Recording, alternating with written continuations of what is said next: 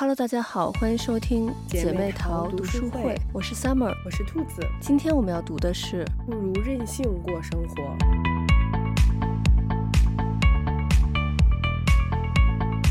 这周呢，我们本来要读另外一本书，叫《当下的力量》，但是那本书实在是太艰深晦涩了，就是读那本书特别好睡觉。不知道是不是我的这个道行不够哈，反正我读那本书是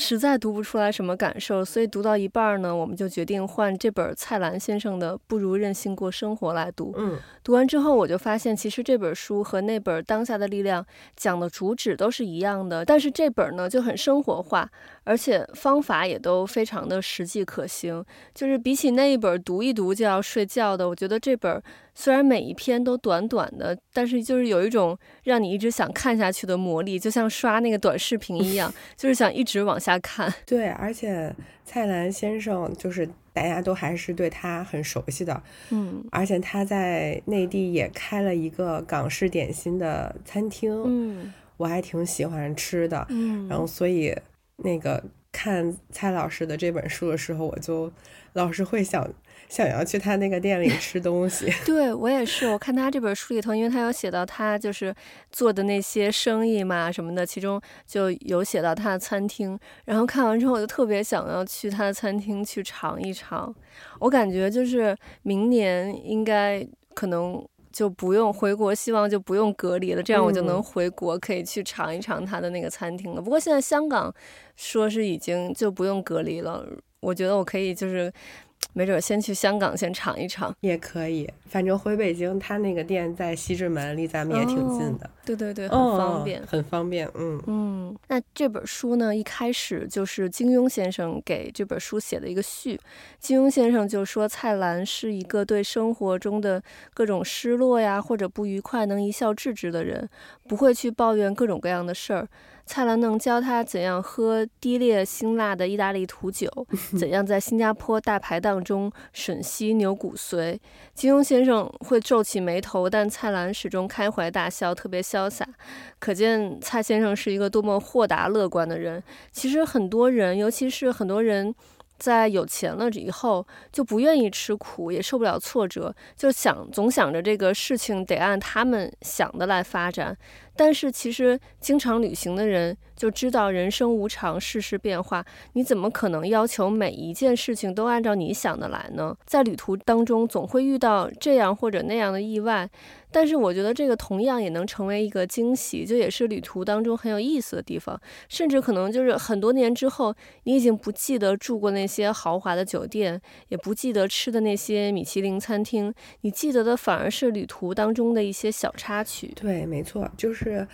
我觉得出去玩是很难像你自己规划的或者是想象的那样，就是如出一辙的。嗯，肯定是会遇到一些。嗯，意想不到的计划外的事情，嗯，但往往这就是，嗯、呃，旅程当中有意思的地方，或者说会让你印象深刻的地方。对，我就是这一周看这本书的时候，嗯，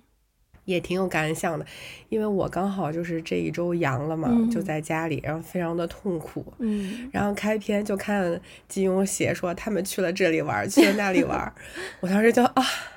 太羡慕了。然后再往后看，就是会被嗯蔡澜老师的这种洒脱所感动，嗯，所以我觉得我这一周就是在家阳，虽然非常的痛苦，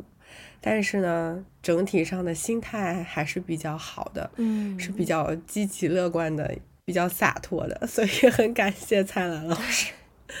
我觉得幸好咱们就是这礼拜改了这本书，因为不然的话读另外一本书真的是超好睡的。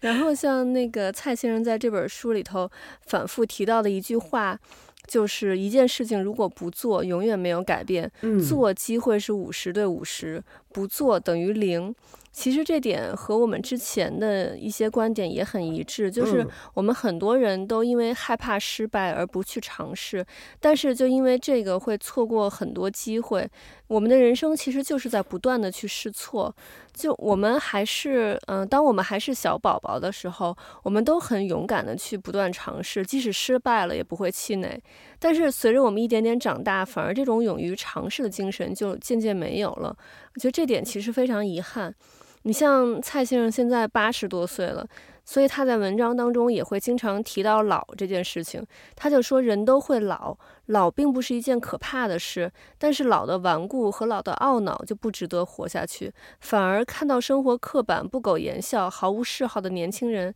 他们才是真正老了。我觉得其实我们现在的年轻人真的很多都像蔡先生说的这样，就虽然年龄是年轻的，但是内心已经老了，就没有任何的活力，反而是像蔡先生这样我们口中的老年人。每天随心随性的过着自由自在的生活，但是是非常充满生命力的，在心态上是非常年轻的。嗯，对，我觉得老顽童应该说的就是像蔡老这样的人。嗯、对，而且他还是一直对生活都保有了一种热情和好奇。嗯，我觉得这个特别重要，对，就是很愿意去尝试新鲜事物。嗯嗯，但是像现在可能有的年轻人反倒就是。不愿意去尝试了，嗯，就是守着自己的一方小天地，没错，也不是说不好，嗯，但是我觉得还是应该可以趁自己有这样的时间的时候，没有很多其他琐事拖拖累的时候，多去尝试，多看看外面的世界，我觉得还是非常不一样的。嗯，说到这种就是非常有生命力的，我突然就想到最近特别火的一个人。那个汪小菲的妈妈张兰，有两个人都叫兰，一个蔡兰，一个张兰，就是最近就咱们不先不管他们，就是这个他们这个夫妻之间谁错谁对，但是对，嗯，其实我看到很多人就是看到张兰已经这么大岁数了，但是她就是那种非常有生命力的那种感觉，她非常的就是。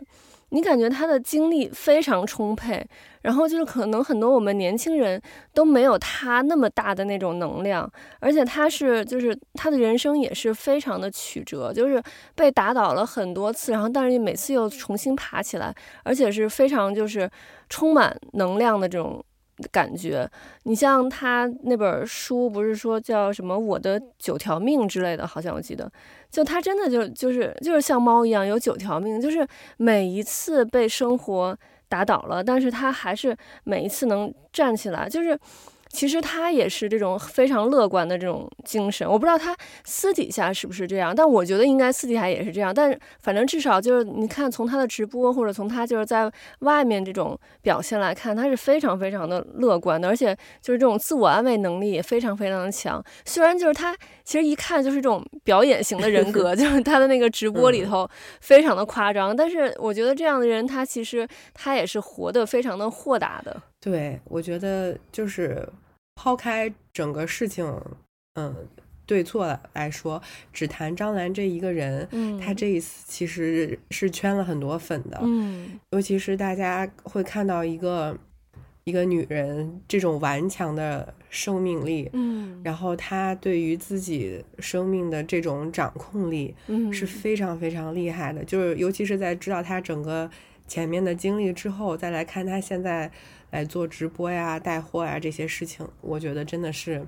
很厉害。对，就大家都说，就其实张兰就是那种那种爽文女主的那个 感觉。对，而且就是还有人说，因为大 S 她很有名的一个角色是那个《流星花园》里的杉菜嘛，他、嗯、说其实张兰才真的是杉菜本菜。对，就非常的顽强，而且她就是很有一种那种。呃，江湖当中的那种女侠的那种感觉，对，我觉得她还是挺适合做生意的。嗯，对，当然就是。这种人，嗯，有他的优点，也有缺点。缺点就是他真的，他跟汪小菲两个人的这个逻辑太差了。嗯、每回就是你感觉他们其实是有时候可能是在理的，但是就是在这个微博上面，他们就真的 需要一个非常好的公关团队。我觉得是的，是的。就是汪小菲每回那个写的那些，就是完全的那个，就是把重点就给模糊掉了。嗯，而且张兰稍微。扳回一点点比分，然后马上就会被汪小菲又给拉下去了，嗯、然后就感觉永远在拆他妈妈的台。对 对，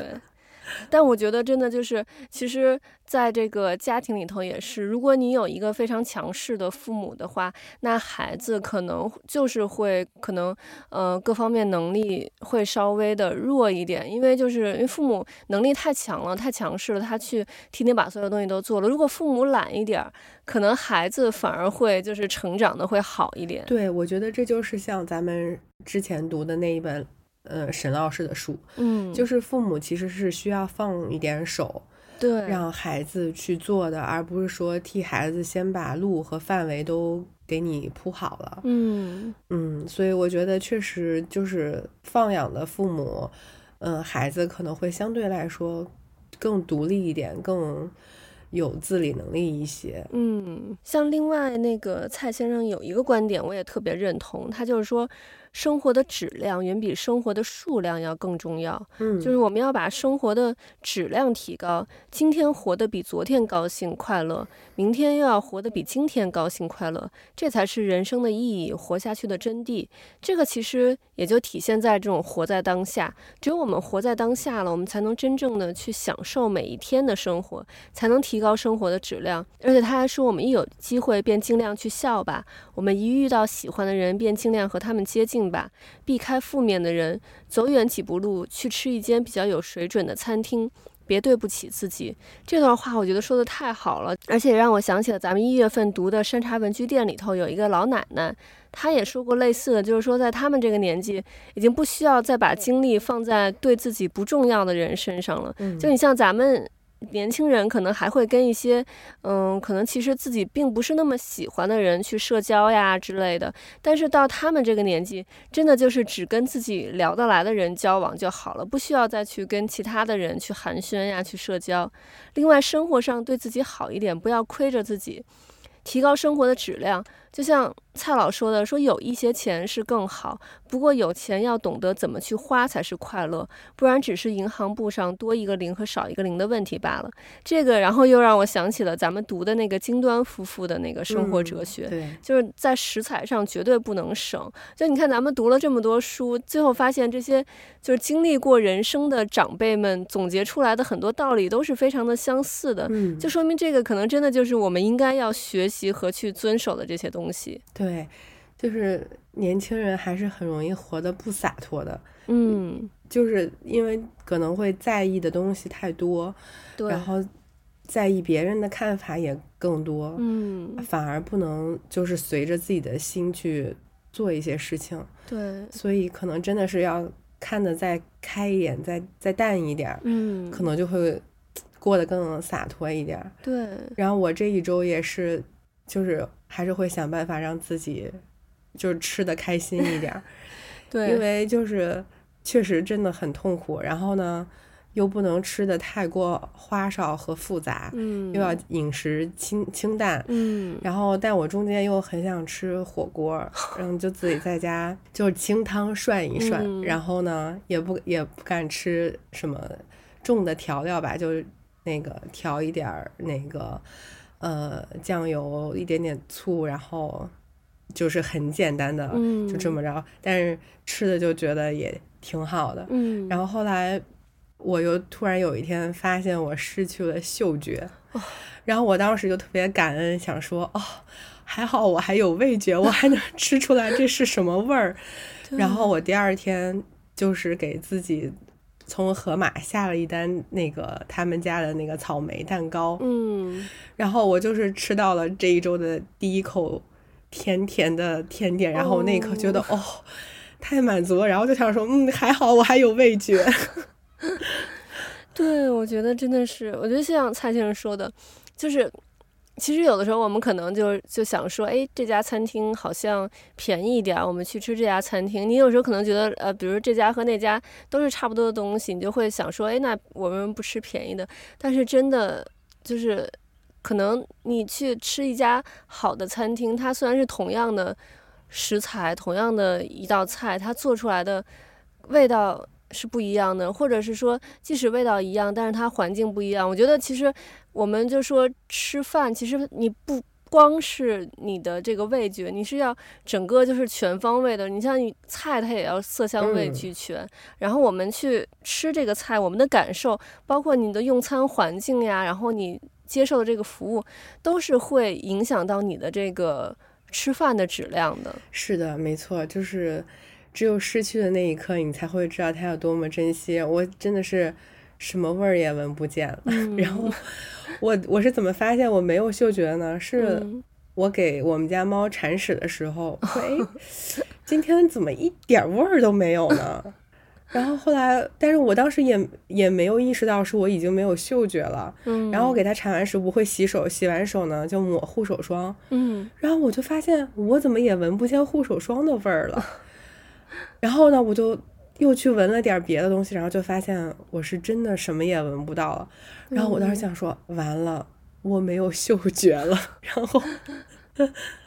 当时那一刻还是挺崩溃的。嗯。然后，然后下一刻我就赶紧就开始上小红书搜，就是失去嗅觉能怎么样？嗯。然后他们就说可以闻那个咖啡豆。嗯。我就赶紧把我那咖啡豆打开了，然后在那狂吸，你知道。然后闻了，他们说闻了一段时间之后，你可能就能就能闻到。然后我就说好吧，那今天就先闻到这儿。然后第二天早上起来又闻，然后说啊，我觉得我好像可以闻到一点了，特别欣喜。结果到了第三天又闻不到，就是反反复复。然后，但是我就感觉就跟一个玄学一样，我每天起床都要闻一会儿那个咖啡豆。但是我觉得你的心态还是很好的，就是。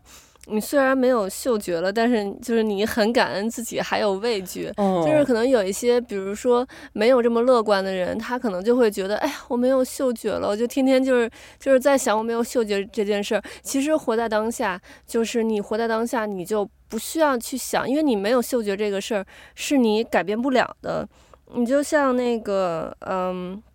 倪匡他给这个这本书写的那个跋里头，他就也说说蔡澜说，就说不开心不能改变不开心的事儿，不如开心。就是你没有嗅觉这件事儿是已经发生了，不能就改变不了了。那你就就是，但是你幸好的是你还有味觉。那我们就现在就活在当下，去享受你还有味觉的这个这个日子就好。对，是这样的，就是。嗯，我蔡老师在这个书里面也有说，就是你遇到事情，你要看好的那一面。嗯嗯，他就是同样一件事，他当时举了一个例子是，楼上有个东西砸下来，砸到他那个额头上了。嗯，然后说那嗯不好的人就会看到，就是说，哎呀，为什么砸的是我？我怎么这么背啊？嗯，然后但是乐观的人他就会想说。哎呦，还好，只是砸了我的额头。如果砸到我的头顶上，那就糟糕了。对，所以就是这也跟咱们之前说的，就是你对待一个事情的态度，其实就决定了你之后会怎么样做，然后遇到什么。所以我觉得积极的这种乐观的心态还是非常重要的，因为就是已经已已经阳了，你你就没有办法去避免这个事情了。嗯，那你怎么样能让自己更好的休息，更快的？呃，恢复过来，这个就很重要。嗯嗯，对，而且我觉得真的，就刚刚你说的那个，就是吃一点好的食材，我觉得就也很重要。你像，其实我们不需要吃很大的量，我觉得这个就跟蔡先生说的这个生活的。质量比生活的数量要更重要一样，就是我们吃的质量要比吃的数量要更重要。嗯、就是你其实你吃很多东西，但你吃的都是不健康的东西，你不如说少吃一点，然后吃一些就是呃可能同品类里头稍微高级一点的这个食材。你像我，因为那个我们这边现在是夏天嘛，然后就是要穿的比较少了，然后我就开始减肥。我现在就是用那个一六八减肥法，就是。呃，也叫十六小时断食法，十六八，嗯，对对对对对，然后就，所以我每天就吃的就就很少。你像我现在就感觉我就是吃很少东西，我就能饱了。但是，嗯，我刚开始的时候，我就是还是吃，就按我平常那个吃。但是我就感觉好像就那段时间就就是那个，嗯。就感觉好像有时候会抽筋儿啊什么之类的，然后我就在想，哎，我是不是应该就是我虽然吃的少了，但是我把我这个食材用的好一点。所以就是我现在就是其实我吃一天可能吃很少的东西，但是呢，我就想说，我每天该达到的这个营养还是要达到的，所以我就会虽然吃很少的东西，但是把它去都搭配好这个营养，然后嗯，用一些稍微好一点的食材这样子。嗯，我觉得你说的挺对的。嗯，然后这个十六比八，我之前也用过，我觉得这个效果还是。就是坚持下来还是有效果的，确实还是挺好的。嗯，对，而且我觉得就是很多人就会觉得，呃，会怕饿什么的，但是我觉得我倒还好，哎，我真的就是就是在那八小时内吃东西，然后之后十六小时不吃，我是基本上不会觉得饿，可能有时候会觉得有一点点饿，但没有到受不了的程度，甚至就是我那个十六小时过了之后，因为我大概是在。呃，十二点到八点吃，但实际上我可能大概十二点就中午十二点到下午，嗯，六点或者到七点之间，我就会把我这一天要吃的东西都吃完之后，我就不再吃东西了，就可能就就是喝一些水啊，喝一些茶，或者他说好像是可以喝那种呃希腊酸奶，就是那种完全不加糖，什么都不加那种酸奶，嗯、对，对，然后我就是。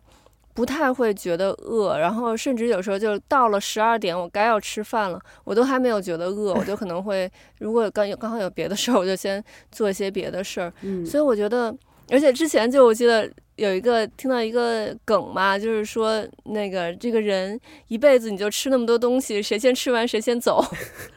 所以我觉得，那嗯，确实是应该少吃一点，这样可能能活得更长寿一点。对，是，我觉得，因为你身体的那个能吸收和复合的能量其实就那么多。嗯，对，因为就是说，这个其实就是咱们的祖先他们在就是原始可能打猎的时候。它不可能有像咱们现在这么固定的一日三餐这样子，所以就是我们的身体其实是就是可以适应那种，就是我其实我们一开始就是那样子的，就是我们其实吃饭的时间是很少的，大部分时间都是饿着肚子的，像我们祖先那样子，然后慢慢，而且再就是大概可能几百年前的人也都是一天只吃两餐。其实也就是大概近几百年吧，随着这个食物的这个呃加工方式的改变，然后包括大量这种工厂的这个生产，可以大量的生产食物，我们才开始有了一天三餐的这个概念。其实之前的人都是不需要吃到这么多的，所以我现在很多人就是有了很多这种现代的这种病，三高呀，然后肥胖呀什么的，所以我觉得我们。其实是可以少吃一点，但是把食材弄得好一点。嗯，对，就是调整一下自己的饮食结构，让自己吃的更健康，然后也很开心。嗯，然后蔡先生他这里边还有一篇文章是讲那个茶道的，他就说，就是我们现在中国人就是。在弄那些嗯茶道呀什么的，他其实是说是这个茶道是从日本那边日本的那一套，我们就是拿过来，可能在本土化一点，就变成了中国的茶道。嗯，但他说其实真正的中国茶道就是日本的那一套，他们日本是把那个陆羽的那个茶经整个搬了过去，然后我们是就是把这个又搬回来，然后把它简化了，就变成就是中国的茶道。嗯，但是像。那个蔡先生说，他其实茶就是应该就是轻轻松松之下请客或自用的。他说你习惯怎么泡就怎么泡，怎么喝就怎么喝。说淳朴自然，一个真字就跑出来了，真情流露就有禅味儿，有禅味儿道即生。喝茶就是这么简单，简单就是道。这个感觉说的就是特别的这个有哲理，嗯、特别的有这种禅味儿。我觉得真的就是就是。因为你像道，我们老说就是就是什么道什么道，那茶道这个道其实它就是我们说道家，道家它就是就是讲究自然，就是 我突然想到那个姜文的那个电影，那个电影里头彭于晏演的那个角色好像叫李天然吧，就是这个天然自然就是道家讲究的这个 宗旨，所以。你只要达到这种自然天然，你不用去就是很做作的去弄那些有的没的，你就达到了这个道。那其实像任何做任何事情，不光是喝茶，其他事情也是一样。我们就是顺其自然，然后不要去就是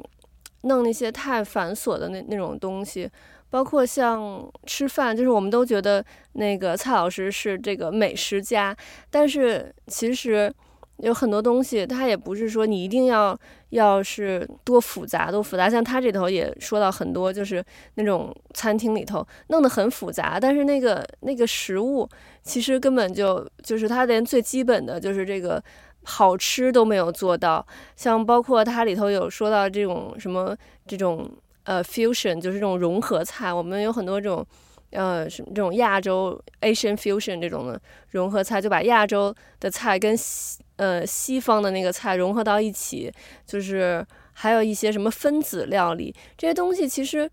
你感觉好像花里胡哨的，但它其实就是连最基本的一些呃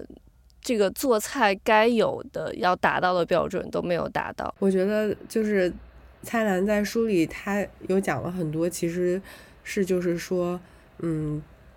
自己要多爱自己一点，自己过得好一点。嗯，生命的长短是不受自己控制，但是生命的这个质量的好坏是自己可以提高的。所以我觉得，就是像咱们前面说的很多这些，包括吃呀，嗯，要过得开心啊，其实都是为了提升。嗯，生活的这个质量，嗯，所以我觉得，嗯，确实就是要多关心自己，多爱自己。嗯，只有能够爱自己的人，他才有多的这种爱，他可以可以给到别人，嗯，才知道要怎么去爱别人。嗯，所以就是我觉得他说的就是挺挺通透的，就是你要自己提升自己的生活的这个质量，嗯，这个好坏是自己可以掌控，就是你想。其实还是说的就是你想过什么样的人生，这个完全是取决于你自己。嗯，对，你像就是呃，这个呃，倪匡先生在他这本书最后帮这本书写的这个跋里头，他有说说这个嗯，蔡先生文章说处处透露对人生的态度，其中的浅显哲理、明白禅机，都是读者能得顿悟，可以把本来很复杂的事情困扰简单化。哦，原来如此，不过如此，可以付诸一笑，自然快乐轻松，这就真是蓦然回首就有了的境界。这是蔡澜小品文的内涵，不要轻易放过了。我觉得这个就像刚才蔡先生在文章里说的，真的就是，嗯、你可以用很浅显的道理，就四两拨千斤的那种感觉，就把一些嗯、呃、生活的这种。这种呃哲理呀，一些这种禅机，就就是在他的文章里头体现出来，就不像说我们还是拿另外一本书做对比，那个当下的力量，他真的是写的特别的感觉，让你感觉特别的悬的那种感觉。但是你看完之后，你没有任何的收获，或者是说你看完之后根本就看不懂。不像说蔡先生写的这个文章非常的通俗易懂，甚至我们就会觉得好像就像我们平常聊天的那种感觉，嗯、但是里头是处处透着透露着这个生活的哲理。对，而且就是感染力很强，你就能感觉到，嗯，蔡澜先生就是坐在你面前，嗯、然后就是那种笑呵呵的和你说这些。嗯，对对对对对，非常的有画面感。嗯。人特别云淡风轻的那种，让你你也觉得哎，这些都不是什么事儿。对对对，四两拨千斤的感觉。嗯，OK，那我们今天的节目就到这里了，我们下期再见，拜拜，拜拜。